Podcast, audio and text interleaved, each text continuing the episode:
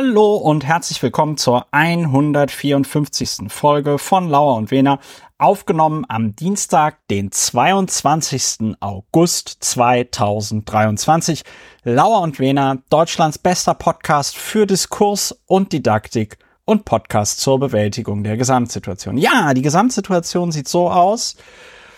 Es brennen Wälder, Wobei ich neulich so einen komischen Artikel im Wall Street Journal gelesen habe, dass angeblich weniger Flächen brennen als noch vor einigen Jahren, wobei ich mich ja, da gefragt habe, ja auch okay, Wälder. vielleicht liegt es auch einfach daran, dass in den letzten Jahren so viel abgebrannt ist. Eine neue Corona-Welle bahnt sich an. Eris ist die neue Variante und es gibt einen neuen Corona-Impfstoff ab September. Ganz, ganz neu dabei ist es gibt den auch in Einzeldosen. Also es ist, die Zeiten sind vorbei, wo man mehrere Leute zusammensuchen musste, um so eine Pulle aufzumachen. Es kann jetzt auch einzeln verimpft werden. Ansonsten haben wir leider noch immer Krieg in der Ukraine. Mein Podcastpartner und ich, also mein Podcastpartner, der Berliner Strafverteidiger Dr. Ulrich Wehner und ich, handhaben es ja so, dass wir gar nicht mehr darüber reden, wie es uns geht, sondern wir sagen einfach nur awesome. Awesome. Pretty reden, awesome. Pre pretty awesome. Wir reden allerdings, wenn, wenn wir der Meinung, wenn wir der Meinung sind, dass wir richtig gut performt haben im Podcast, dann, dann sagen wir, dann sagen wir am Ende der Folge, wie gut uns das getan hat, mal über die Sachen hier zu reden. Guten Abend, Ulrich. Hallo, guten Abend. Soweit sind wir noch nicht, dass wir uns darüber unterhalten können, wie gut es war. Wir können allenfalls sagen, dass es gut wird. Das wissen wir. Ja. Denn am anderen Ende der Leitung sitzt der Berlin-Bonner, der Wahlberliner. Der Wahlberliner. Historiker, Publizist, Berater und Mitglied des Berliner Abgeordnetenhauses AD und INSP, Christopher Lauer. Ja, das bin ich. Da sind wir. Ulrich, traditionell musst du ja erklären in diesem schönen Podcast, was machen wir hier eigentlich bei Lauer Ja, wir bewältigen, wie du schon so richtig gesagt hast, die Gesamtsituation durch faktenbasiertes Aufregen. Das ist eine Technik des mentalen Chimney Sweepings. Da reinigen wir unsere Gehirngänge, die reinigen wir von all dem Plack, der sich da ansetzt, wenn man Plack. Gesplack, aber Plack im Gehirn. Plack, der sich da ansetzt, wenn man sich so aufregt, ohne Faktenbasierung. Ja. Ja, so machen wir das. Ja, so machen wir das. Traditionell muss ich an dieser Stelle dann immer noch erwähnen, manche Sachen, über die wir reden, kommentieren sich von selbst. Das muss man gar nicht mehr weiter viel zu sagen. Vielleicht auch das Thema, über das wir jetzt nicht reden wir sind auf dem Weg, das wollte ich noch ergänzen, das vierte Richtlinienverfahren zu werden. Das heißt also, wir werden dann auch erstattungsfähig. Das wird gut. Ja. Das wird gut. Das wird ein glorreicher Tag für die Bundesrepublik Deutschland, aber auch für die ganze Welt. Ne, actually das fünfte, ich, habe mich vertan. Es wird, werden nicht weniger, sondern wir werden das fünfte. Ja, aber das nur, können wir ja auch nochmal. Das nur am, das nur am Rande. Kommen wir zu einer sehr beliebten Kategorie in diesem Podcast.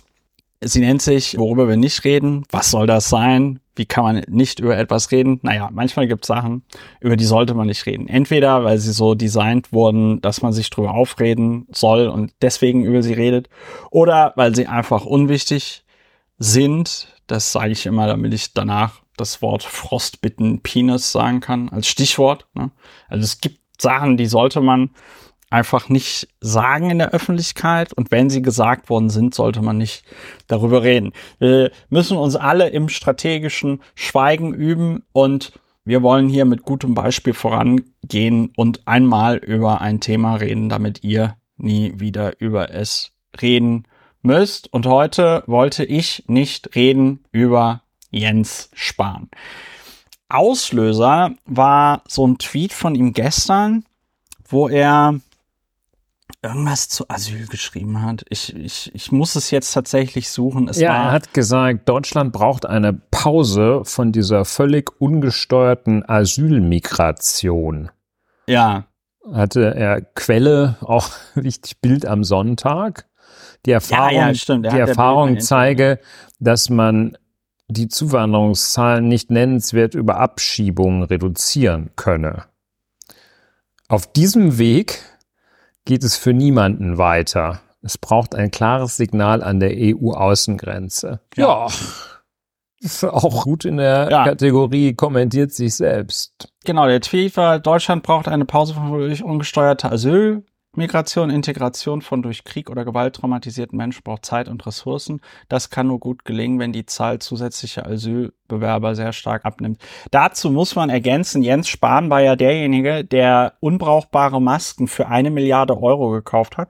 Und dann versucht hat, genau diese Masken an Behinderte, Obdachlose und Arbeitslosengeld-II-Empfänger zu verteilen. Also doppelt zynisch. Erst das Geld verbrennen für unbrauchbare Masken und dann in dem Wissen, dass sie unbrauchbar sind, besonders, sag ich mal, gefährdeten Gruppen geben wollen. Ja, ich will aber gar nicht so sehr über diesen, diesen Tweet im Einzelnen oder dieses Interview im Einzelnen reden, sondern mehr so ein Plädoyer dafür halten, dass man einfach gar nicht mehr über Jens Spahn reden sollte.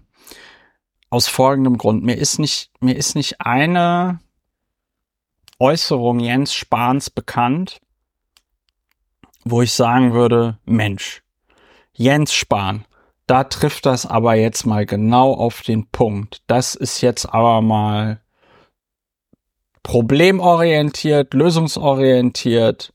Das ist aber mal ein guter Vorschlag. Wenn der umgesetzt wird, hat Jens Spahn Deutschland zu einem besseren Ort gemacht. Habe ich noch nie in meinem Leben gesagt, habe ich in meinem Leben auch noch nie gedacht.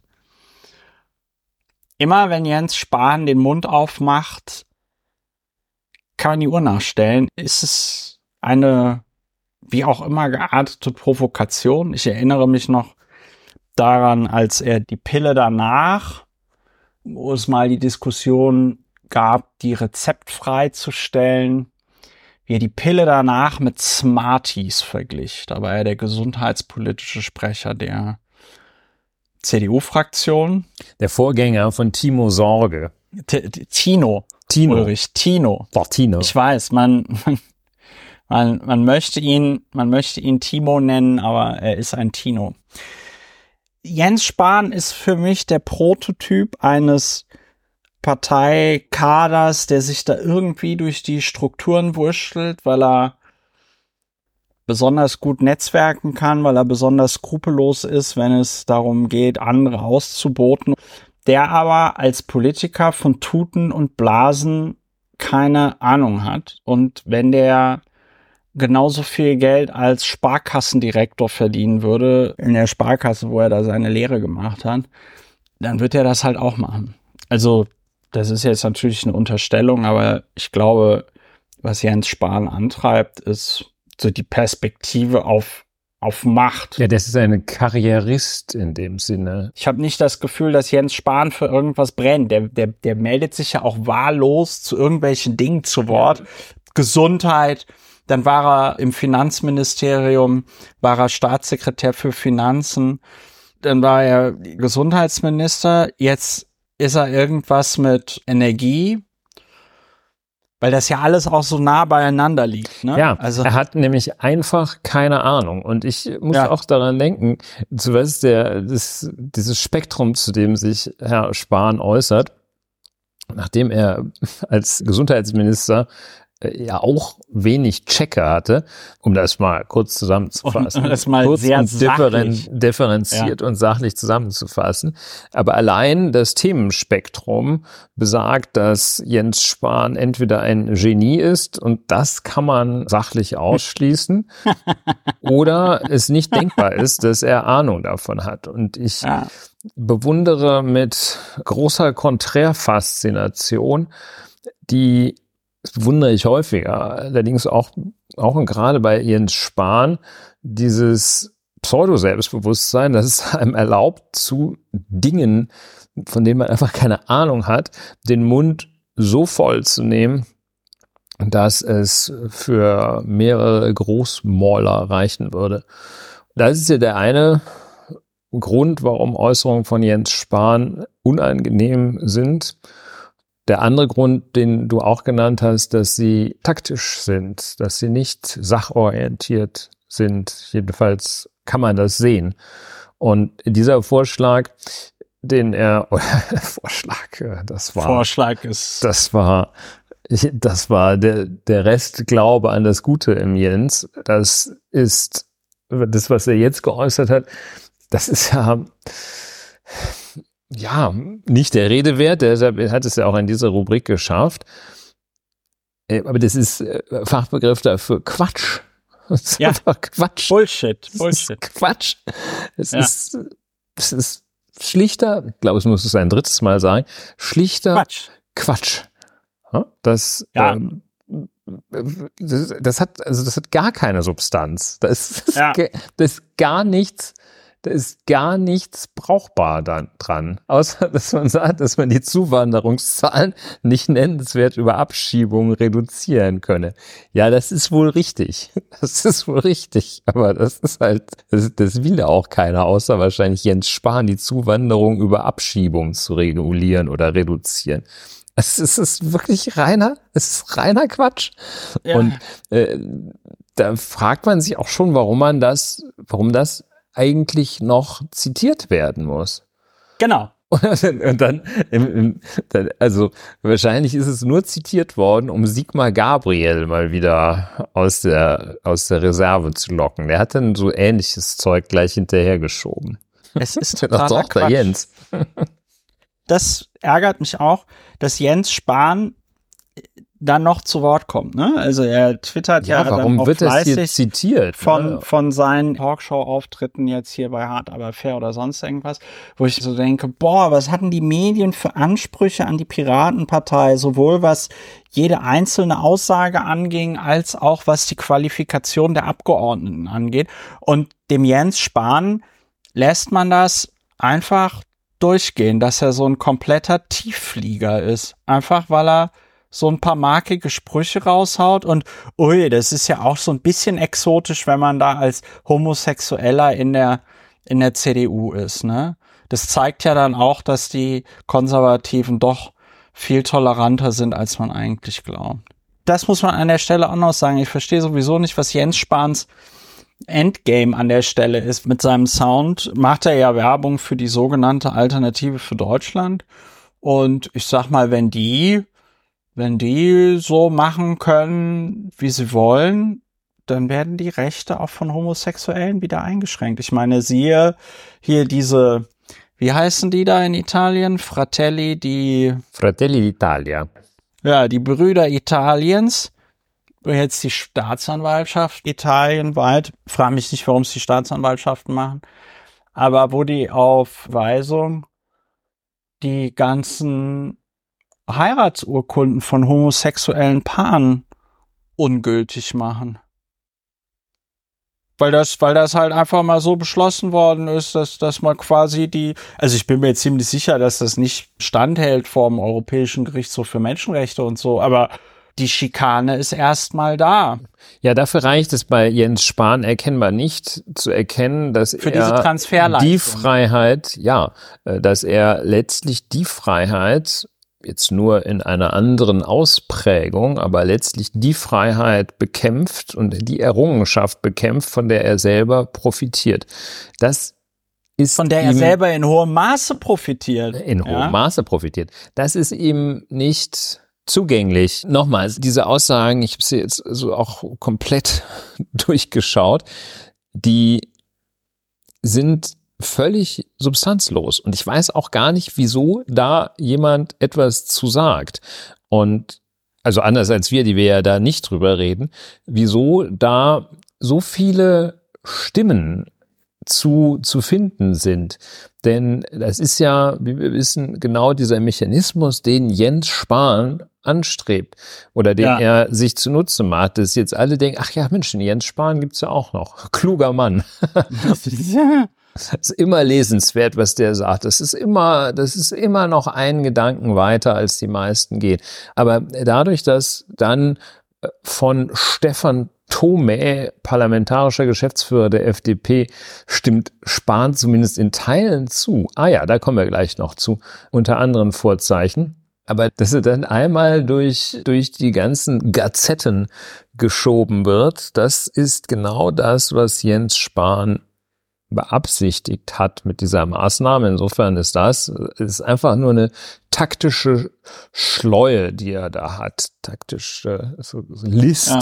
letzten Endes. Also keine große ja. List, sondern eine Mini-List, weil es ihm immer noch gelingt, auf magische Jens Spahn-Weise seine Connections zu nutzen, dass selbst so ein gequirlter Mist und Quatsch, so ein substanzloses ja. Zeug, dass er, dass, dass ja. man wirklich, dass man morgens, wenn man sich vorm Spiegel am Kopf kratzt, hat man das ja. schon, hat man das schon besser durchdrungen als das, was Jens Spahn hier sagt. er wird da halt, er wird da halt auch tatkräftig von der Axel Springer SE und der Bild am Sonntag unterstützt, ne? Muss ja. man an der Stelle dann auch so sagen, ne? Das ist, die geben sich da die Klinke in die Hand. Ja, das klappt gut. Darf man nicht drüber reden. Darf man Darf nicht man nicht drüber reden. reden. Jens Spahn ist ein Politiker, dessen Ideen und Forderungen den Kontakt mit der Realität nicht überleben. Das ist ja, ich meine, das, was er da formuliert, ist ja keine Haltung, mit der man Politik machen kann, mit der man einen Staat organisieren kann.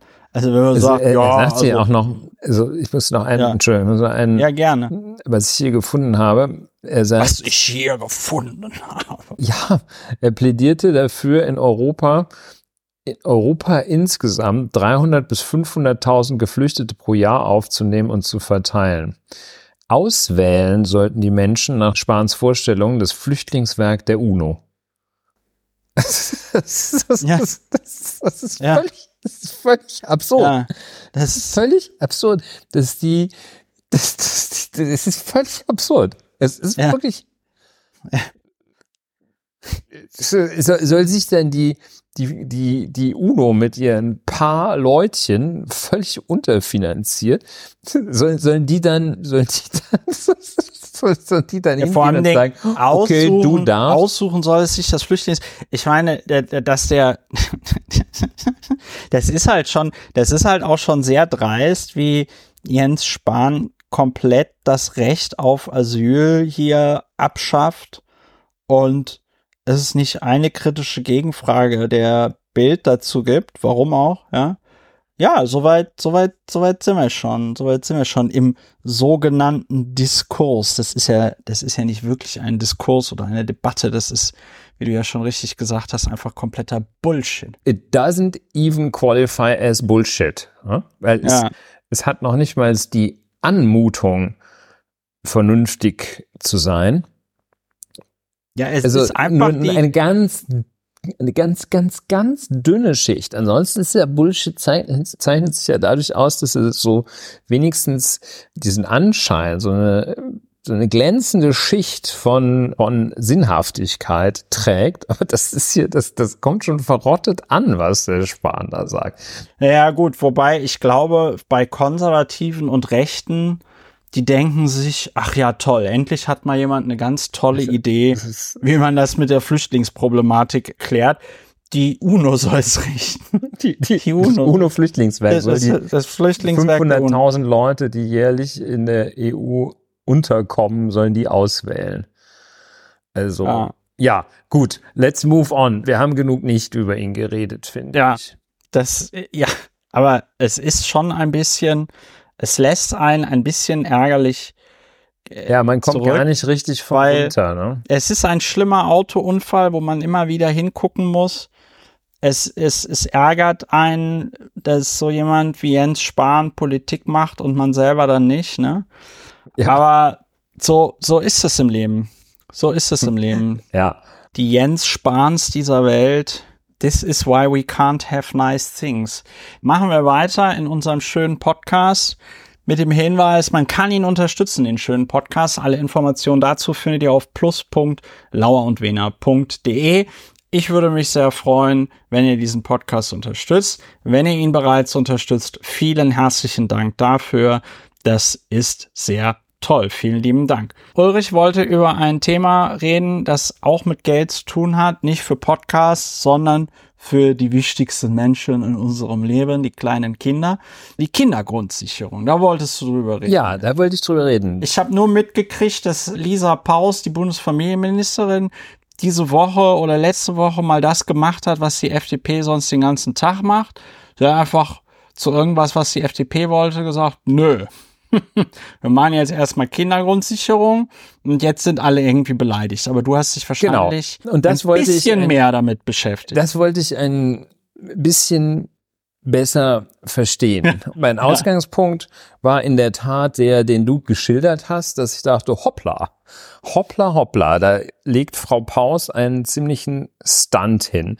Beziehungsweise das Einzige, was ich dann noch so auf Anhieb erfasste, war, dass jetzt dann alle wieder ganz traurig waren, dass dass die Sommerpause vorbei ist, die Koalitionsfraktionen treffen sich und dann klappt das schon wieder nicht mit der Liebe. Weil Frau Lisa Paus da so böse. Da stellt sich die Frage, worum geht es denn eigentlich hier bei diesem Thema?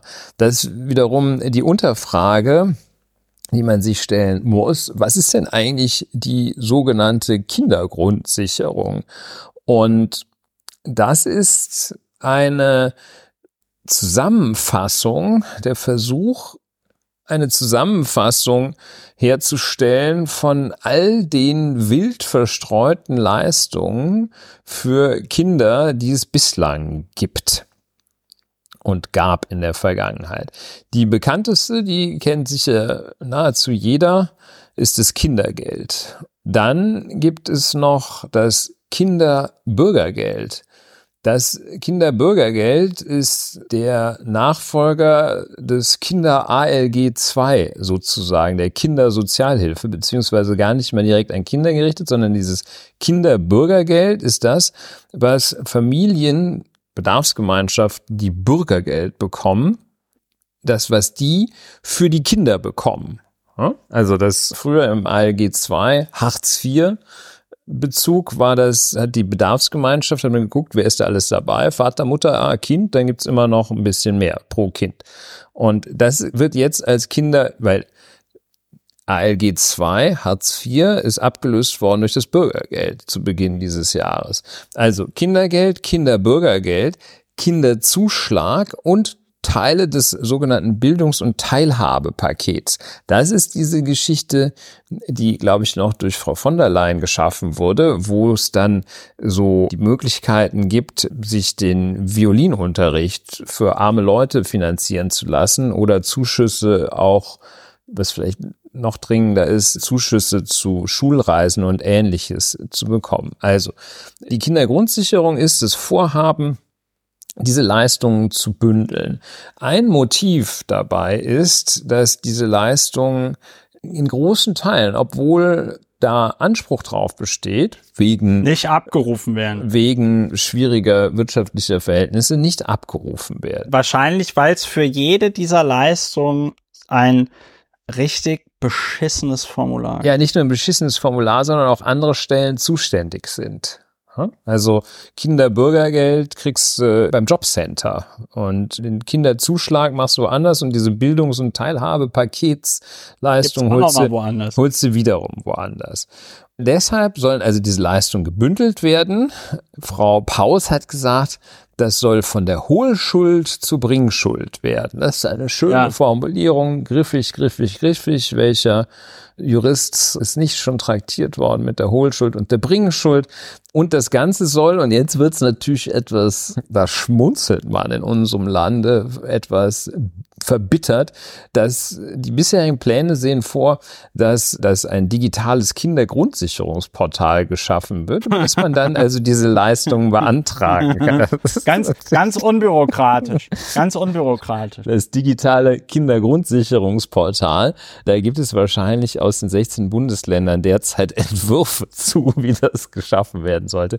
Aber da müssen haben die, etwas mit einem Faxgerät zu tun. Da müssen die Landkreise noch mitmachen, deren Faxleitungen erst erneuert werden. So, ja, also nochmal kurz zusammengefasst, also Bündelung dieser ganzen verschiedenen Leistungen mit dem Ziel, dass das einfacher abgerufen werden kann und letztlich besser ankommt da, wo es nach politischer Auffassung gebraucht wird, nicht? Bei Leuten, bei Kindern, die in Armut leben So, also das ist jetzt keine literarische Fassung, sondern Kinder, die in Armut leben, sollen diese Kindergrundsicherung erhalten. Denen und nicht besser gehen. Nicht deren Eltern irgendwie durch die Gegend laufen und Kinderbürgergeld, Kinderzuschlag, Bildungsteilhabepaket und Shit beantragen. Dies, das, Ananas. Sehr schön, ja.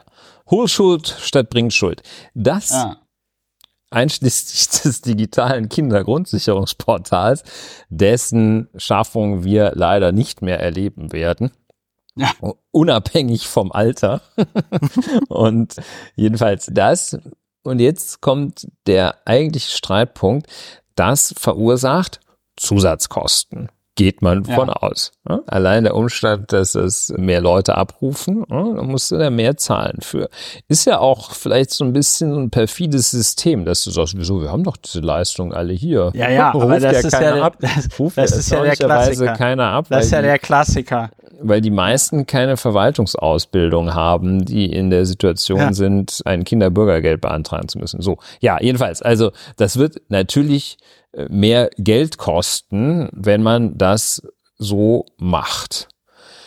Ja, und um diese Zusatzkosten ist großer, großer Streit entstanden. Ja. Das war so ein klassisches, passt ja zu Kindern, so ein Nein, doch, nein, doch ja, und oder Ja, nein Spiel. Und Frau Paus hat gesagt, sie möchte, sie braucht dafür 12 Milliarden. Und Herr Lindner hat so streng Lehrmeister gesagt, okay, da kriegst du zwei Milliarden. Das und ja, das ja das fast wird zwölf. das ist auch eine 2, in 12 ist ja auch eine 2 drin, hat er versucht, Ja. wahrscheinlich der Smarty hat er versucht, das so zu machen. Ja, und das war der Stand, als es in die Sommerpause ging. Und Frau Paus hat dann in der Sommerpause ordentlich an diesem Gesetzentwurf weitergearbeitet. Und der Kanzler hat also noch einen Brief geschrieben, dass sie das irgendwie machen soll und und das irgendwie, ja, läuft schon, läuft schon, läuft schon. Ja, und dann ist, dann ist Kabinettssitzung und alle sagen Fehlstart nach der Sommerpause. Und dann hat jetzt Frau Paus ihre Zustimmung im Kabinett und die Möglichkeit, den Gesetzentwurf von Finanzminister Lindner zum Wachstumschancengesetz auf die Tagesordnung zu bringen, den hat Frau Paus blockiert. Hat die gesagt, Tschä, Cristiano, wenn du mir nicht äh, Geld gibst für meine Kindergrundsicherung, dann blockiere ich dein bescheuertes Wachstumschancengesetz.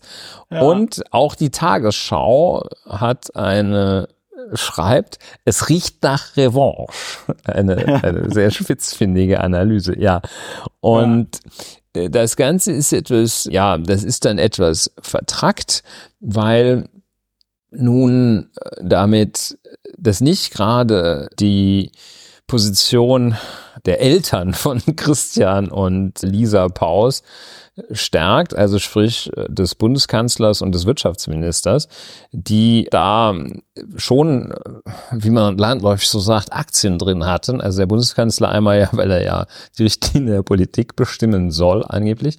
Und dann Herr Habeck, weil der am Wachstumschancengesetz durchaus als Wirtschaftsminister, wie der Titel schon manche vermuten lassen könnte, Interesse hatte und fachlich beteiligt war.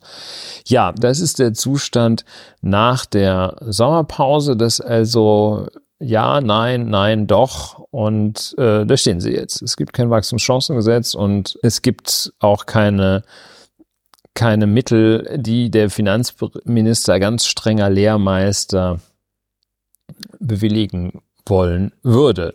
So, und dann nimmt das Ganze Fahrt auf, dahingehend, dass sich dann die FDP zur Revanche-Revanche ansetzt. Das Herr Lindner bei der politischen Großveranstaltung Tag der offenen Tür der Bundesregierung jetzt mal so richtig abkachelt. Und was könnte man besser tun, als zwei Themen miteinander verbinden?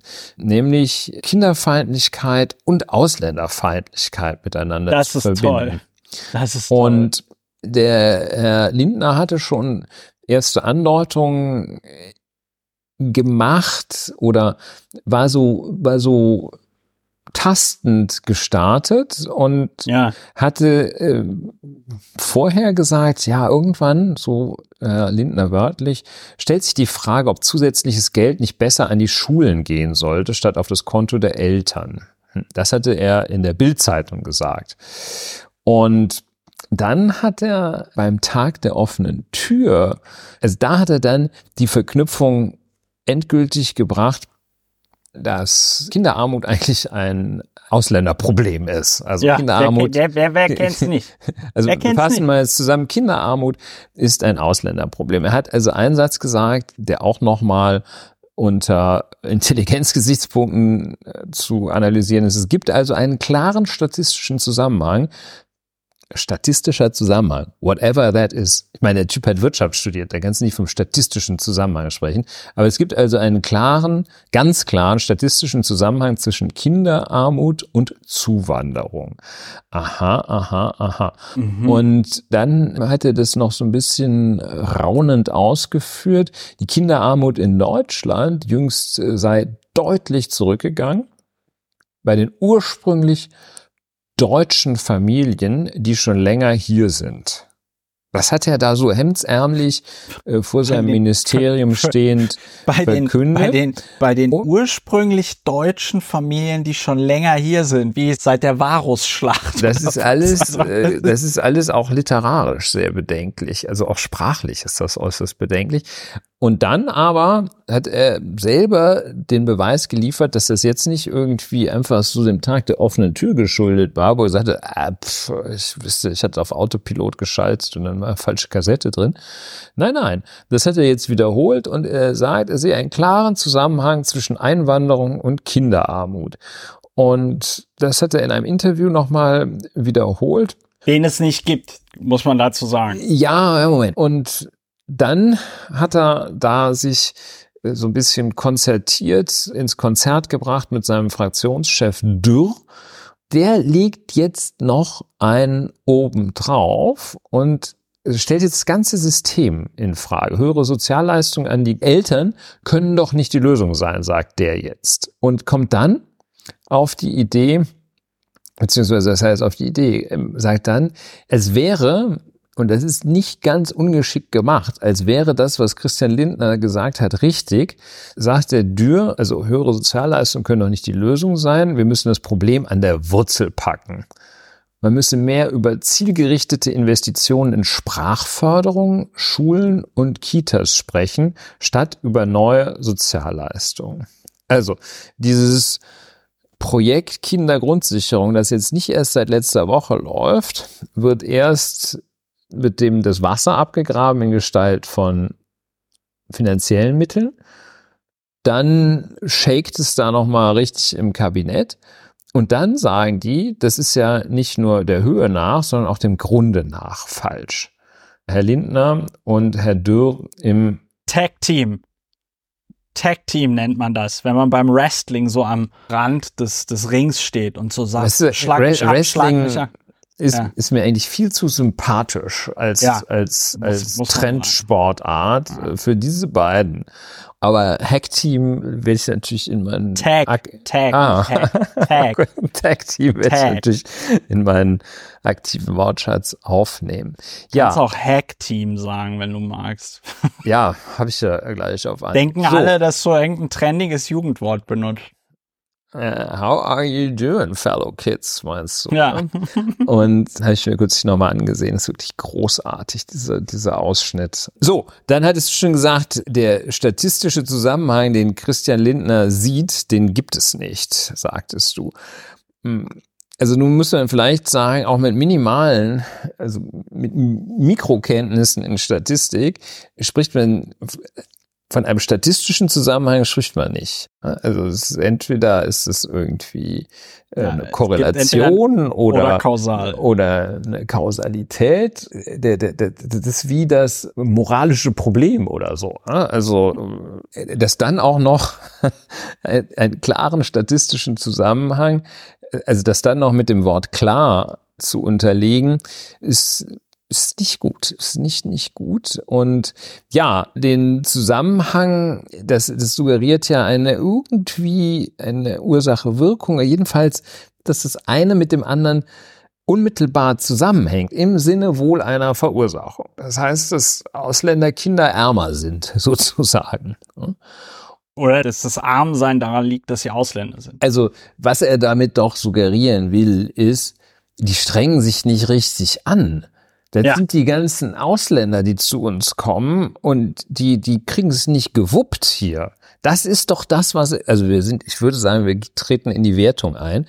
Ja. Das ist das, was hier suggeriert wird durch diesen statistischen Zusammenhang zwischen Kinderarmut und ausländischer Herkunft. Die kriegen es nicht drauf, weil sie Ausländer sind, kriegen die es nicht auf die Kette, ordentlich Knete an Land zu ziehen und dafür zu sorgen, ja. wie jeder anständige Deutsche dafür zu sorgen, dass ihre Kinder nicht in Armut aufwachsen. So.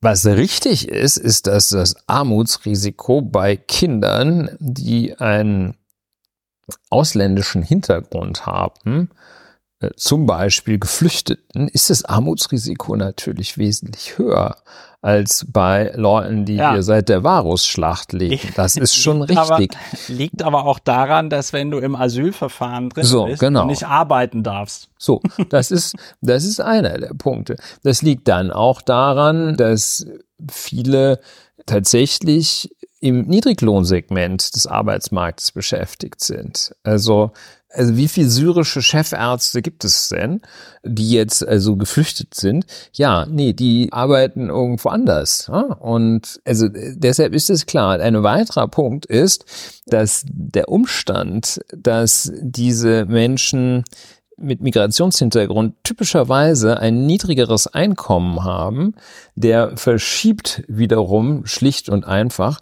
bei völlig gleichen wirtschaftlichen Verhältnissen, bei gleicher Armut und gleichem faktischen Elend, verschiebt der statistisch, rechnerisch die Armutsgrenze nach oben. Denn die Armutsberechnung geschieht so, dass es ein Anteil vom Durchschnittswert ist. Das heißt, wenn du 60 Prozent oder weniger von den durchschnittlichen finanziellen Mitteln hast, dann giltst du als arm. So, wenn jetzt die Einkommen sinken, gelten immer, gelten Leute mit weniger Geld als vorher nicht mehr als arm. Also weil sich das einfach verschiebt. Je mehr Arme ja. es gibt, desto später bist du arm. Desto später wirst du arm. Also wenngleich die Butter immer noch das gleiche kostet. Oder, Oder teurer wird. Siehe Richtig, oder teurer wird. Also mit anderen Worten ist es ein, es ist noch schlimmer, noch perfider, noch falscher, was man so, ja, wegen falsch, falsch ist falsch und nicht richtig, aber es ist noch kannst falscher. Falscherer, kannst falscherer, falscherer Fal, falschissimo ist das, ja. ähm, es ist noch falscherer als der angebliche Zusammenhang zwischen Kriminalität und Migrationshintergrund. Da muss man hier noch weniger nachdenken, um den in weitesten Teilen zu enttarnen, als auf dem Gebiet der, der Kriminalitätsstatistik. Das ist natürlich bitter. Und auch dieser Stunt dann am Ende zu kommen, ja, wahrscheinlich ist er, also das erinnert so an dieses, ja, wir müssen die Fluchtursachen bekämpfen. Ja, ja. Auch wenn jetzt 150.000 Leute an der ungarischen Grenze stehen, auch Fluchtursachen bekämpfen. Okay, den frieren die Füße ab, Fluchtursachen. Also okay, diese Kinder leben in Armut. Hm, ja, da müssen wir vielleicht mal Sprachkurse machen. Ne? Vor allem das Geile, das Geile ist ja, Lisa Paus sagt, wir wollen die Kindergrundsicherung, um den Kindern in Armut eine bessere Förderung zukommen zu lassen, beziehungsweise etwas zu machen, wo ja normalerweise auch die FDP total drauf steht, Bürokratieabbau. Ne? Ja. Lustigerweise findet sie Bürokratieabbau hier an der Stelle nicht so geil. Und wenn man das jetzt jeweils in einem Satz formulieren würde, sähe der Dialog so aus. Lisa Paus sagt, wir wollen, dass das Geld bei armutsgefährdeten Kindern oder Kindern in Armut ankommt und Christian Lindner sagt, Ja, die, die, die meisten von denen äh, haben Migrationshintergrund. Ja. So, der Witz ist, der Witz ist, und das ist das eigentlich Skandalöse an der Sache, das, was Christian Lindner sagt, egal ob es jetzt stimmt oder wie es stimmt, ne, also äh, das größte, das größte Armutsrisiko in Deutschland ist nach wie vor alleinerziehende Mutter zu sein. Und das größte Armutsrisiko für Kinder in Deutschland ist nach wie vor Kind einer alleinerziehenden Mutter zu sein. Ja, da hast du, da hast du wirklich Arschkarte gezogen. Das Skandalöse an der Geschichte ist, dass Christian Lindner sagt, ja, sind ja meistens also auch Ausländer eigentlich, ne? Und dass das tatsächlich so als Argument Ja. Ja. gelten gelassen wird, dass da niemand sagt, Herr Lindner, Moment, aber das Also ist doch, das ist doch vollkommener Quatsch. Das ist doch kein Argument gegen eine Kindergrundsicherung, sondern noch immer für eine Kindergrundsicherung. Es ist so, als würde ich sagen, ja, aber die meisten, Die meisten Kinder, tragen ja rote die, Pullover. die, nee, die meisten Kinder in Armut, das sind doch, sind doch alleinerziehende Mütter. Und Ja, dann irgendwie jeder sofort verstehen und dann jeder sofort verstehen würde, ach ja, alleinerziehende Mütter. Ja, das hat er, das ist jetzt kein Versuch der Ehrenrettung, sondern das macht es noch schlimmer. Das hat er gemerkt. Und das hat der, der Herr Dürr hat es auch gemerkt, dass es, wenn man es so stehen lässt, kommt früher oder später kommt dann vielleicht doch noch mal jemand darauf, dass das totaler Quatsch ist. Ja. Wie du ja schon sehr lucide angemerkt hast, totaler Quatsch. Ist, Also die einzige, dass, dass, dass dann jemand mal relativ zügig, das Einzige, was man dazu sagen kann, zu dem, was der Christian Lindner sagt, also das Einzige, was man dazu sagen kann, ja, aber die meisten armen Kinder sind ja aus Familien mit Migrationshintergrund. Das einzig richtige Antwort lautet ja, so what? Also, Ja. und das hat er, das hat er gemerkt und der Dürr Ja. auch. Und dann haben sie diesen, diesen völligen Quatsch hinterhergeschoben, aus Angst enttarnt zu werden, haben sie diesen Quatsch hinterhergeschoben, dass man das doch statt mit Geld mit Sprachkursen regeln könnte. Ja, Hm? und das ist halt totaler Quatsch, weil du Ja, hast ja. gesagt, ja, du hast das schon, du hast es ja schon gesagt mit, das hat sowas von, ja, man muss das auf europäischer Ebene regeln oder äh, Fluchtursachen bekämpfen oder so. Das sind so diese, das sind so diese klassischen Chiffren, wo dann am Ende auch nichts beikommt. Also ich, ohne es jetzt genau zu wissen, ich bin mir fast sicher, dass Christian Lindner in diesem Bundeshaushalt das Geld für Sprachkurse auch zusammengestrichen hat, weil er gesagt hat, brauchen wir ja eh nicht. Das ist, das ist auch wieder so der Klassiker, den Rechten und den Liberalen, denen fällt, den fallen so soziale Aspekte immer erst dann ein, wenn sie irgendwas dagegen ausspielen können. Ne? Dass sie dann also, dass sie dann also sagen, wir brauchen, wir brauchen das Geld für Sprachkurse. Das ist uns letzt, das ist uns jetzt diese Woche eingefallen. Es un- Bundeshaushalt es steht zwar schon, aber jetzt ist uns eingefallen, wir brauchen noch Geld für Sprachkurse. Kann man ja auch fragen, ja, wann ist Ihnen das denn aufgefallen, dass Sie Geld für Sprachkurse brauchen, Herr Lindner? Äh, Ja. Genau. Also es ist eine, man muss es einfach so sagen, es ist einfach eine Sauerei. Ja, das ist wirklich eine Sauer.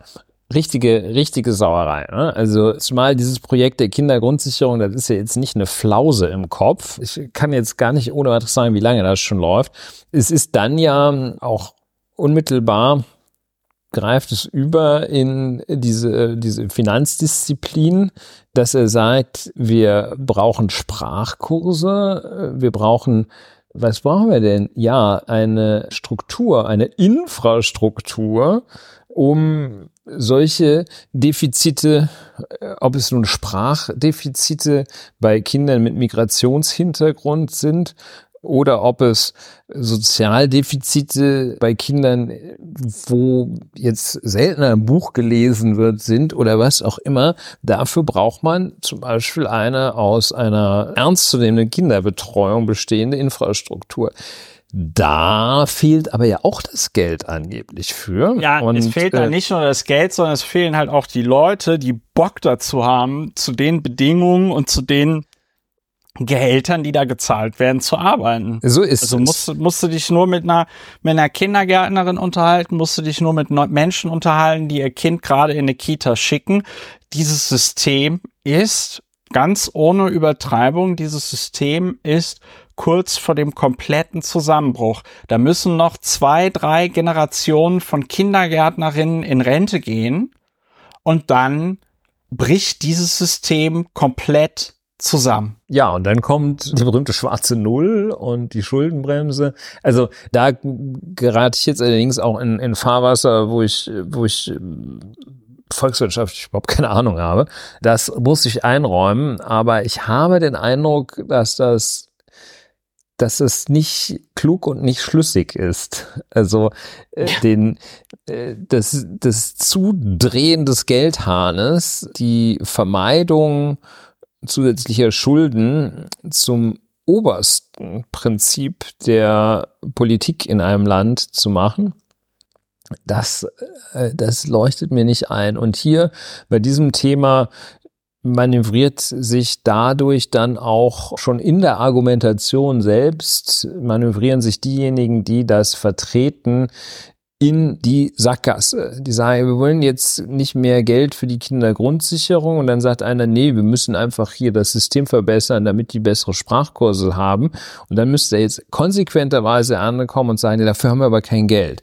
Dann würde sich das im Kreis drehen oder könnte er auch nicht sagen, wir haben ja kein Geld und es ist uns auch wirklich wieder zu viel Bürokratie. Wenn wir dann jetzt irgendeinen Sprachkurs, dann gibt es so, ein, so einen Chancengutschein wahrscheinlich ja. Äh, und da kannst du dann Sprachkurs machen und dieser Sprachkurs ersetzt also auch, ersetzt eine warme Mahlzeit wahrscheinlich. Ja? Und also das ist, das ist gar nicht, das ist gar nicht schön. Frau Paus, vielleicht würde man sagen, das ist auch interessant, sowas äh, miteinander zu verknüpfen. Wachstumschancen und Kindergrundsicherung es scheint so ein bisschen, als sei das, als sei das Notwehr im engeren du, Sinne. Ich, Und ganz, ganz ehrlich, ich habe überhaupt gar kein Problem damit, wenn die Grünen nach zwei Jahren Geiselhaft durch die FDP auch einfach mal sich genau deren Methoden bedienen. Also und Spaß. Das ist ja das die, die, mhm. die, man hat sich da jetzt irgendwie so dran gewöhnt, ja. Es ist anscheinend schon normal, aber man muss sich noch mal vor Augen schießen, äh, vor Augen, vor Augen man muss sich noch mal vor schlecht. Augen führen. Die FDP schießt bei allem quer. Ja, wir hatten das Verbrennerverbot, das hat man ja schon wieder vergessen und verdrängt. Da heißt es auf einmal, nö, also wir brauchen doch den Verbrenner und wir brauchen auch noch das Geld für die Autobahn weil über die Autobahn wird ja, werden ja die Windräder auch geliefert, ja. Die FDP schießt quer, wo sie nur kann. Das ganze Heizungsgesetz komplett torpediert, ist in meinen Augen mit Hauptverursacher dafür, dass die Ampel einen so zerstrittenen Ruf hat, wie sie ihn hat, weil die einfach überall dazwischen schießen und dann sagt die jetzt halt mal, ja gut, du, ihr, ihr seid immer bei uns dagegen, dann sind wir jetzt mal auch bei euch dagegen. Dann könnt ihr jetzt mal eure eigene Medizin. Und was ich geil finde, was ich geil finde, ist diese Empörung, ja. Also ich meine, die Grünen, das ist jetzt natürlich auch kein gutes Beispiel, aber die Grünen lassen das alles über sich ergehen. Ja, lassen das alles über sich ergehen, ertragen das und FDP tiltet total und ist sofort super beleidigt, ja. Ja, so wie Harmonie kein Wert an sich ist, wenn es dann sachlich Mist läuft, ist auch Streit kein negativer Wert an sich, wenn es danach gut läuft oder besser jedenfalls. Insofern ist mir persönlich wirklich lieber, die zoffen sich anständig, ja. als dass sie, es geht in die Richtung von dem, was du gerade gesagt hast, ja, ja. zoffen sich anständig, als dass sie faule Kompromisse ja. dort schließen. Ich bin auch ein großer Freund von einem klärenden Streit. Ja, und der, ja, die Furcht, dass Zerstrittenheit den rechten Rand stärkt. Das gilt ja auch so als Axiom, dass irgendjemand hat ja, das mal gesagt. Die, alles hat, stärkt die AfD. Hat gesagt, der Zustand der Ampel, wenn die sich so streiten, das stärkt doch nur die AfD. Das ist ja jetzt auch nicht belegt und schon gar nicht, schon gar nicht a priori erfassbar. Das ist, ist auch Unsinn. Ja, und die von dir angesprochene FDP-Geiselhaft, das ist in der Tat, da müssen die raus und das bohrt sich alles oder das das, das fräst sich alles in so eine schlimme Situation, dass die sich hier alle runterwirtschaften und immer natürlich mit jedem Tag des Runterwirtschaftens mehr Angst davor haben, eine neue Konstellation zu suchen, weil also mit dem Team kriegst du halt wirklich keinen Blumentopf gewonnen. Und ja, dann wird es so weitergehen. Ja, ja es schade, ist wirklich schade, schade. Äh, ja, das ist wirklich. Aber ich find's gut. Ich find's gut, dass die Lisa Paus das jetzt mal gemacht hat, weil ganz ehrlich, man kann, man darf sich das von der FDP auch einfach nicht mehr gefallen lassen. Und es ist bezeichnend. Es ist bezeichnend, dass die FDP kein Geld für Kinder in Armut hat. Ja, weil diesen ganzen Menschen, denen geht's ja insgeheim geht's ja, sind das ja so zwei oder drei Motivation, dass man einmal sagt, ja, Moment mal, aber hier die Armen, die schnackseln ja die ganze Zeit. Wir können das ja nicht. Das ist ja das, worum es denen immer geht, dass verhindert werden muss, dass du quasi bei, weiß ich nicht, drei oder vier Kindern so ein Break-Even hast, was ja auch total bescheuert ist, ja, und dann meinetwegen 2000 Euro Geld vom Staat bekommst für deine vier, fünf Kinder, ja, und dann du ja nicht mehr arbeiten musst, weil du ja so viel Kinder hast und das, weil das ja so toll ist, von 2000 Euro zu leben. Aber das ist, das ist deren Angst. Und dann noch die viel größere Angst, die Ausländer kommen alle her und dann geben wir ihnen so viel Geld für ihre 50.000 Kinder, die sie da jeden Tag machen. Und dann können die davon leben. Und ich ja. muss hier den ganzen Tag im Bundestag sitzen und das Koks-Taxi rufen und krieg dafür nur 10.000 Euro im Monat. Ja, also Kinderarmut ist, also ist kein, ist kein Problem von Kinderarmut. Kinderarmut ist ja. ein Migrationsproblem. Und das ist eine, also den Weg darf man, den Weg darf man einfach nicht gehen. Da muss man also sehr schnell sagen, nee, so funktioniert das nicht. Und ja, da ist Frau Paus, äh, ja, ist die Frau der Woche, Politikerin der Woche. Politikerin der Woche, auf Politikerin jeden Fall. der Woche. Also es ist ja, es ist, ja, es ist wirklich, es ist wirklich schön, dass da endlich mal jemand bei den Grünen ist, der, der sich halt nicht mehr jeden Scheiß gefallen lässt und einfach mal sagt so, nee Leute, jetzt, jetzt mal ernsthaft, jetzt mal ernsthaft nicht. Jetzt mal ernsthaft nicht. Dann kommen wir zum nächsten Thema. Das habe ich gestern gelesen. Das hat bei mir große, große Freude, ist ein große bisschen übertrieben, Freude. aber es war zumindest äh, Schadenfreude in einer gewissen Weise, denn das Deutsche Institut für Wirtschaft in, ich glaube, Köln. Oder? Ich gucke mal gerade. Früher waren die mal in, nee, in Berlin. Mohrenstraße. Och, so direkt ums Eck. Das ist ja direkt ums Eck. Können wir so, gleich nochmal hingehen, ja. Der Professor Marcel Fratscher ist Präsident. Professor Dr. Alexander Kritikos ist Vorstandsmitglied. Kritikos ist natürlich auch ein sehr geiler Nachname. Und Dr. Denise Rüttinger ist Geschäftsführerin. Herr Kritikos, was ist Ihre Haltung? ja, keine Witze mit Namen, keine Wortspiele mit Namen. Und die haben eine Untersuchung gemacht, eine kleine Studie. Die wird überschrieben mit das AfD-Paradox. Die Hauptleidtragenden der AfD-Politik wären ihre eigenen Wählerinnen. Und die kommen also die analysieren erstmal, wer ist die AfD-Wählerschaft und kommen zu dem Ergebnis häufig männlich, arbeitslos und aus strukturschwachen Regionen. Führen dann nochmal schön auf, dass die AfD im Grunde genommen eine Partei ist, die vor allen Dingen von Männern gewählt wird. Also ich glaube, bei den Männern sind sie irgendwie über 20 Prozent und bei den Frauen sind sie bei, bei 15 Prozent. Die AfD ist witzigerweise, war mir auch nicht so klar, eine Partei, die so von, sind das noch Boomer oder ist es schon, oder ist das schon Generation X? Die wird vor allen Dingen von Menschen zwischen 45 und 59 Jahren gewählt. Ja, das, äh, ja, ja, das 59, ist Boomer Grenze X. Das ist Boomer-Grenze X, ne? 59 bist du noch gerade so Boomer und danach so Generation X.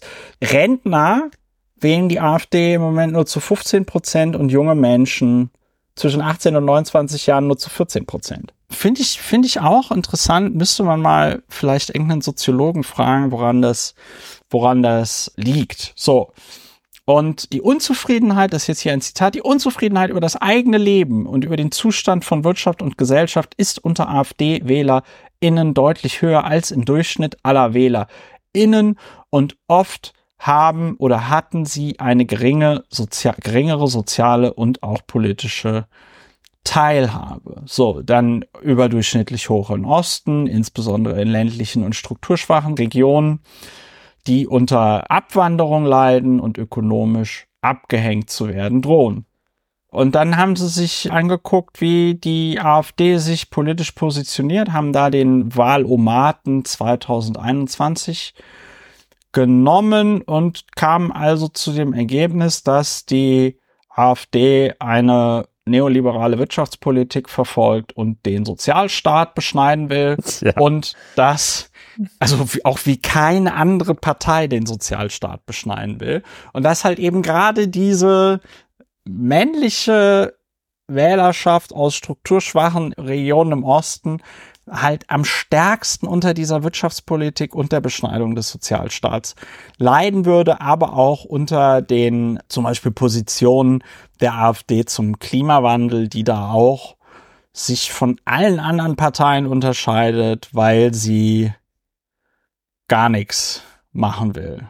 Ja, und es wäre also das Phänomen, dass wenn der, also das AfD-Paradox führt dazu, dass wenn der Wille der Wähler wahr würde, der AfD-Wähler, würden sie am stärksten darunter leiden, weil zum Beispiel ein erheblicher Transfer, eine erhebliche Umverteilung von ja. ihnen zu anderen stattfinden würde. Also ja. die, würde, die würde zwar nicht zu den von denen so gehassten Migranten erfolgen, aber zu denen, denen es jetzt schon wirtschaftlich bedeutend besser geht als dem durchschnittlichen AfD-Wähler. So, also durch diese extreme Liberalisierung der Wirtschaft würden sie sich selber Leistungen und Transfer zu ihren Gunsten, würden sie sich selber dessen berauben. Das Gleiche, dadurch, dass die in etwas strukturschwacheren Regionen liegen, sind sie so gesehen auch eine, eine Minderheit. Also würden sie dafür, würden sie sich quasi selber diskriminieren, denn da würde ja, ja dann auch keine Strukturförderung, das ist ja auch total entgegen, also so, so, so Struktur für sowas für andere zu tun, ist ja, ist ja da irgendwie nicht, das ist ihnen ja fremd.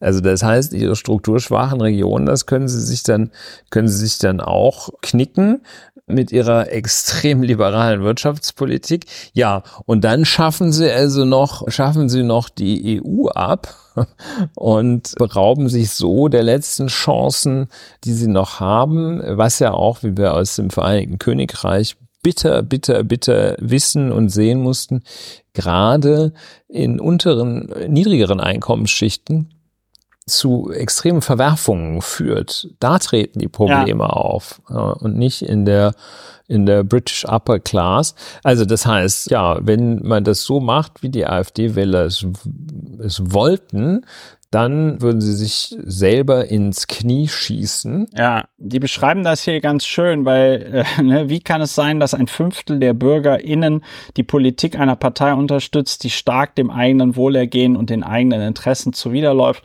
Eine plausible Antwort ist die individuelle und kollektive Fehleinschätzung. Kaum eine im Bundestag vertretene Partei in Deutschland hat in den letzten 70 Jahren so hart nach unten getreten und verletzliche Gruppen so stark ausgegrenzt und diskriminiert wie die AfD. Durch die Hetze und Diskriminierung gegen Ausländer, Innen und Menschen mit Migrationsgeschichte, was auf fast jeden vierten Deutschen zutrifft, schafft es die AfD, den eigenen UnterstützerInnen einzureden, sie würden wirtschaftlich, sozial und politisch gewinnen, wenn soziale Leistungen oder Grundrechte für diese Gruppen eingeschränkt würden. Und noch ein Absatz, weil das ist einfach hier sehr gut zusammengefasst. Die individuelle Fehleinschätzung liegt darin, dass viele AfD-WählerInnen nicht realisieren, dass eine Politik der Diskriminierung und Ausgrenzung sie selbst stark negativ betreffen würde, denn sie selbst gehören häufig zum unteren Rand der Einkommensverteilung, genießen seltener Privilegien und haben weniger Chancen als andere und sind stärker stärker auf finanzielle Leistungen des Staates angewiesen. So wären vor allem AfD-WählerInnen von Arbeitsplatzverlusten, einer schlechteren Infrastruktur und weniger Leistung, einer Schwächung der Europäischen Union oder Steuersenkung für SpitzenverdienerInnen stark negativ betroffen. Es ist zum einen natürlich ein, ein, ein Paradox. zum anderen ist es ein Phänomen, das auch, es ja kürzlich auch in anderem Kontext, also in AfD fernerem Kontext beobachten konnten, finde ich, als die Pläne bekannt wurden, das Elterngeld für absolute Spitzenverdiener ja. zu streichen. Ja, ja, ja, ja. Das heißt also, für Jahreseinkommen von 300.000 Euro ein gemeinsames zu versteuerndes Jahreseinkommen von 300.000 Euro oder mehr sollte. Nee, das war 150.000. Ja, jeder 150.000. Nein, nein, nein, das Eltern, war das die gemeinsam ein zu versteuerndes Jahreseinkommen von 300.000 Euro mehr haben, können kein Elterngeld erhalten. Ja, das ist die jetzige Situation. So, genau, das ist die jetzige sollte Situation. ja geändert werden. Ja. Ja. Sollte ja geändert werden auf 150.000. 150, ja. Pardon, ich habe mich da unklar ausgedrückt. Und da war ja dann auch die Empörung, die Gegnerschaft gegenüber dieser, diesem Vorhaben ging ja bis weit in Einkommensregionen, die weit, weit, weit darunter lagen, hinein. Ja. Und ist auch so ein gewisses Paradox. Es ist, geht einher mit dieser, mit dieser Fehleinschätzung auch der, der eigenen der eigenen wirtschaftlichen Position. Kann man bei Friedrich Merz beobachten, der sich für die Mittelschicht hält. Ja. Also da ist eine, eine ganz, ganz, ganz, ganz starke Irrationalität im Gange. Ja. Und insgesamt zeigt das, zeigt es ja auch nochmal, wie dämlich die wie dämlich die sind. Das ist die eigentliche, der eigentliche weitere Beleg, wie die also allenfalls einen Zentimeter weit denken, äh, statt sich mal zu fragen, ist es eigentlich sinnvoll, was ich hier an, an Positionen vertrete. Also, und ja. ja. das ist eine schöne Studie. Die war jetzt methodisch, war das auch ganz interessant. Die haben das irgendwie so mit, mit den, mit den Wahlomat-Entscheidungen gematcht und den Wahlentscheidungen, den Parteipräferenzen. Das, das sieht ganz gut aus. Ich kann nicht behaupten, dass ich es komplett durchdrungen hätte methodisch, was Herr Fratscher da gemacht hat. Aber das ist also jedenfalls deutlich mehr als eine Zive-Umfrage und mal kurz nachgedacht und das aufgeschrieben. Also das, ja, ja, ja. das wirkt schon ganz, wirkt schon ganz gut und ist ja auch so von der Aussage her tatsächlich sehr überzeugend. Stimmt ja auch.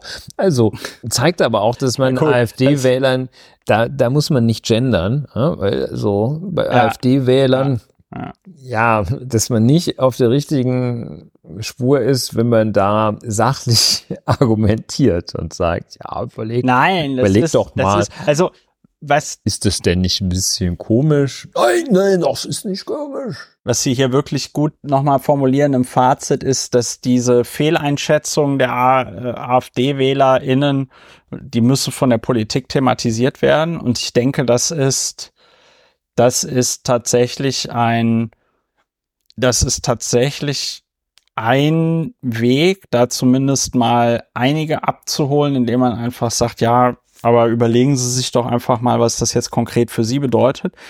Ja.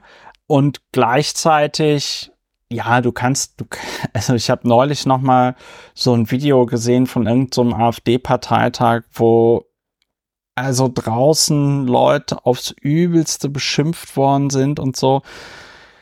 Also die Vorstellung, diese Menschen in einer wie auch immer gearteten Diskussion für irgendwas abzuholen oder so. Also, nee, also ich sag mal, das, was jahrzehntelang in Deutschland gut funktioniert hat, ist Rechte und Nazis einfach ganz kategorisch auszugrenzen und auszuschließen. Peer Pressure, denen einfach zu zeigen, wenn ihr der Meinung seid, ihr müsst hier AfD wählen oder so, dann will halt niemand mehr, der billig und gerecht ist, mit euch spielen. Und das muss auch nach wie vor die, die Lösung oder der Weg sein. Ja. Ja. Ich finde, wir sagen Dankeschön, Herr Fratscher. Das ist ja auch ganz visibel, der gute Mann. Der hat einen Lauf, den sieht man an vielen ja, ja, Stellen. Ja, das ist hat, er, hat er geschafft. Aber es ist mir lieber, wenn solche Leute sich in die Öffentlichkeit drängen und in der Öffentlichkeit stark vertreten als, als Jens, Jens Spahn. ja. Mehr Marcel Fratschers, weniger. Mehr Jens Marcel Fratscher Nee. wagen. Ja, es ist aber auch, ich finde, dieses Deutsche Institut für Wirtschaft zeigt aber auch auf eine sehr schöne Art und Weise, wie du den öffentlichen Diskurs verändern kannst, indem du halt einfach schön die Fakten zusammenträgst und dann knackig zusammenfasst und auf ein Kernaussage eindampfen kannst. Und das AfD-Paradox, die Hauptleidtragenden der AfD-Politik wären ihre eigenen WählerInnen. Das ist halt auch einfach mal unter dem Aspekt den Teppich verkaufen, sehr, sehr gut. Ja, da merkst du, da haben sich Leute Gedanken darüber gemacht, nicht nur wie, zu was für einem Thema wollen wir auch, wollen wir forschen, sondern wie wollen wir den Leuten dann nachher erklären, was das überhaupt bedeutet, was wir da gemacht haben. Und ich finde, das ist ihnen sehr gut gelungen. Ja, sehr guter Mann. Zum So, äh, Deutschen Ulrich. Institut für Wirtschaftsforschung, DIW, heißt es auf Wikipedia. Das DIW mit Sitz in Berlin ist das größte deutsche Wirtschaftsforschungsinstitut. Nächster Satz, die politische Ausrichtung ist links. ja, schön. Ja. Ja, Najsovic, Ja. Äh, ist doch ein schönes, erfreuliches. Ende. Ja, ja. Also jetzt nicht dieser letzte Satz, sondern der Umstand, dass Herr Fratscher uns so ein schönes Werk geliefert hat. Eine schöne Arbeit, Marcel. Sehr schön. Ich weiß, dass wir jetzt eigentlich abbinden Ja, müssen, müssen wir noch abbinden. Spanien, und ich weiß ja, dass du da so ein bisschen, wie sagt man das? Affin? Spa Sp Spano, Hispanophil. sagt man nicht. Spanophil. Espanophil. Spanophil ist was Spanophil, anderes. das könnte man dann wieder was falsch anderes. verstehen. Jedenfalls, du sprichst ja auch Spanisch, ne? Und die Spanierinnen sind ja Weltmeisterinnen geworden bei der Frauenfußball-Weltmeisterschaft. Und da ereignete sich so ein Übergriff, live weltweit ausgestrahlt, dass so ein FIFA-Funktionär Ich glaube, das ist der spanische so eine- Verbandspräsident. war es der spanische Prä Verbandspräsident, eine Fußballerin, der gri- ergriff sie so beide, also wirklich so den Kopf mit beiden Händen, eine Pranke links, eine Pranke rechts und gab der vollkommen perplexen Frau einen Kuss auf den Mund, wahrscheinlich noch mit Zunge. Die Fußballerin sagte danach in einem Interview, sie fand das nicht so prickelnd. Ulrich, was, was macht das mit dir? Ist das der, ist das der lateinamerikanische Machismo? Nee. Was ist das? Was, Also was, es ist, was ist da los? es ist erschütternd äh, für mich, aber ich glaube, ich spüre, es ist für mich nicht so erschütternd, wie es für, für jede halbwegs im Leben stehende Frau erschütternd sein muss. Das finde ich noch schlimmer. Also ich finde es schon schlimm. Ich finde es ungemein peinlich. Und ich Oder finde man es kann sich also das Foto kaum angucken. ungemein ne? Man ist- herabwürdigend. Ja. Also so missbräuchlich und auch so, so, ja, so, so dreist, völlig aus der Zeit gefallen. Ja. Und der Typ, der ist auch nochmal 25 Jahre älter als die. Ne? Also ja, das ja, ist ja, als, als wenn deine Großtante dich plötzlich dir die Zunge ins Ohr steckt oder so. Klar, das, ja, ja, das ist, wenn man, man stellt sich das als Mann dann immer so vor, ja, wieso, ich hätte überhaupt kein Problem damit, wenn mich so eine Frau küssen würde. Aber du musst dir tatsächlich die, die unattraktivste und ekelhafteste Frau vorstellen, die du dir vorstellen kannst. Und die macht das dann. Nicht, nicht das Model aus der Victoria's Secrets Werbung, sondern Oma Erna. Ja. Ja, also das ist, ist, immer, ist immer wieder erstaunlich, was es doch noch alles gibt. Ich bin manchmal fällt mir meine eigene Naivität auf, wenn ich, wenn ich so Berichte höre, was es für Sachen gibt. Was es gibt. Ne? Und ja, hier muss man gar keine Berichte hören. Hier sieht es, sieht man es dann, geschieht's vor aller Augen. Ja, und der Umgang damit ist jetzt auch irgendwie nicht richtig schön. Die auf den Mund geküsste Spielerin hat dann laut Verbandsmitteilungen zurückgerudert und gesagt, ja, das fände es jetzt auch nicht so schlimm, das soll das mal auch nicht jetzt die Freude überschatten. Also es ist, ja, es ist, da fällt mir auch nicht viel mehr zu ein, als zu sagen, es geht gar nicht. Ja, es geht gar nicht. Äh, das Einzige, was mir dazu noch eingefallen ist, ist, es gab doch mal auch diese Fußballerin des Jahres, die dann auf der Bühne bei der Verleihung gefragt worden ist, ob sie twerken kann. Twerken ist so eine Bewegung mit dem Hintern beim Tanzen so. Und das hat ja damals schon für einen riesigen Aufschrei gesorgt. Und ich habe mir so gedacht, ey, dann, dann lieber gefragt werden, ob man twerken kann, ne? Aber gut. Ja, am besten beides nicht, würde ich vielleicht mal als Antwort vorschlagen, als ja, Lösung vorschlagen. Ja, ja, gut, es ist jetzt so ein bisschen dieses, diese bescheuerten Fragen mit, ein Zug fährt auf einem Gleis, du musst die Weiche jetzt stellen, auf dem linken Gleis ist irgendwie eine, eine Schulklasse und auf dem rechten Gleis ist ein Seniorenheim und wer, wer muss sterben, ja. Also, du hast natürlich recht, die richtige Lösung wäre natürlich Nummer drei gewesen. Am besten wäre gewesen, er hätte es gar nicht gemacht.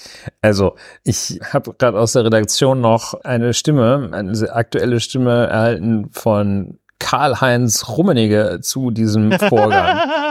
Ich, ja. äh, wörtlich, ich glaube, man soll das nicht übertreiben. Wenn man Weltmeister wird, ist man emotional.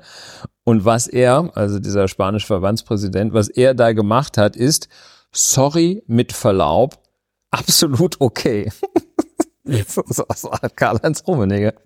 Das, ich meine, das finde ich das so ist interessant, die Meinung. So geil, also wenn der so sagt, äh, sorry mit Verlaub. Sorry mit Verlaub. Finde, das, das war total. Absolut war total, okay. Ja, hm, also ja. Karl-Heinz Rummenigge gemeint, es wäre auch für ihn okay, wenn er da so eine 25-jährige, gut durchtrainierte attraktive, also Karl-Heinz Rummenigge, für Karl-Heinz Rummenigge wäre das auch okay, wenn er die auf den Mund küssen ja. würde. Also hätte, hätte ja. Karl-Heinz Rummenigge. Sorry. Sorry, sorry, mit Verlaub. Muss ich jetzt mal so sagen, mit Verlaub. Ja, aber ist vollkommen in Ordnung. Die soll sich mal nicht so anstellen. Das hat eigentlich noch in dem Statement von Karl-Heinz Rummenigge gefehlt. Ja.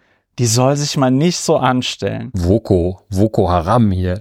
Boko Haram. Dann wird genau. doch wohl noch mal. Nichts, nichts darf man mehr. Wie soll ich denn da demnächst auf den Platz gehen und die Frauen noch trainieren, wenn ich sie nicht mal mehr mit beiden Händen am Kopf festhalten und küssen kann?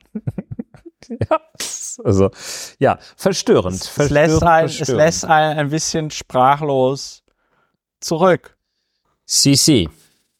CC. So, also dann Liebe Leute, ich muss das jetzt hier noch abbinden und das mache ich auch.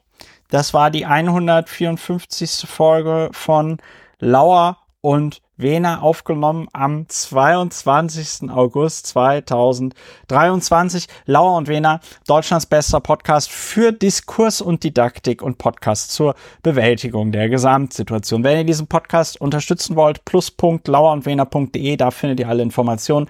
Wenn ihr diesen Podcast bereits unterstützt, vielen lieben Dank dafür. Empfehlt uns weiter, kommt gut durch die Restwoche, bleibt gesund, lasst euch nicht von irgendwelchen Menschen auf den Mund küssen, zumindest nicht von Wählt Menschen. nicht gegen eure Interessen. Säget nicht nicht an dem Ast, auf Interessen. dem ihr sitzt. Ja, lasst es euch gut gehen und dann hören wir uns demnächst wieder bei Law und Winner. Macht's gut. Tschüss. Tschüss.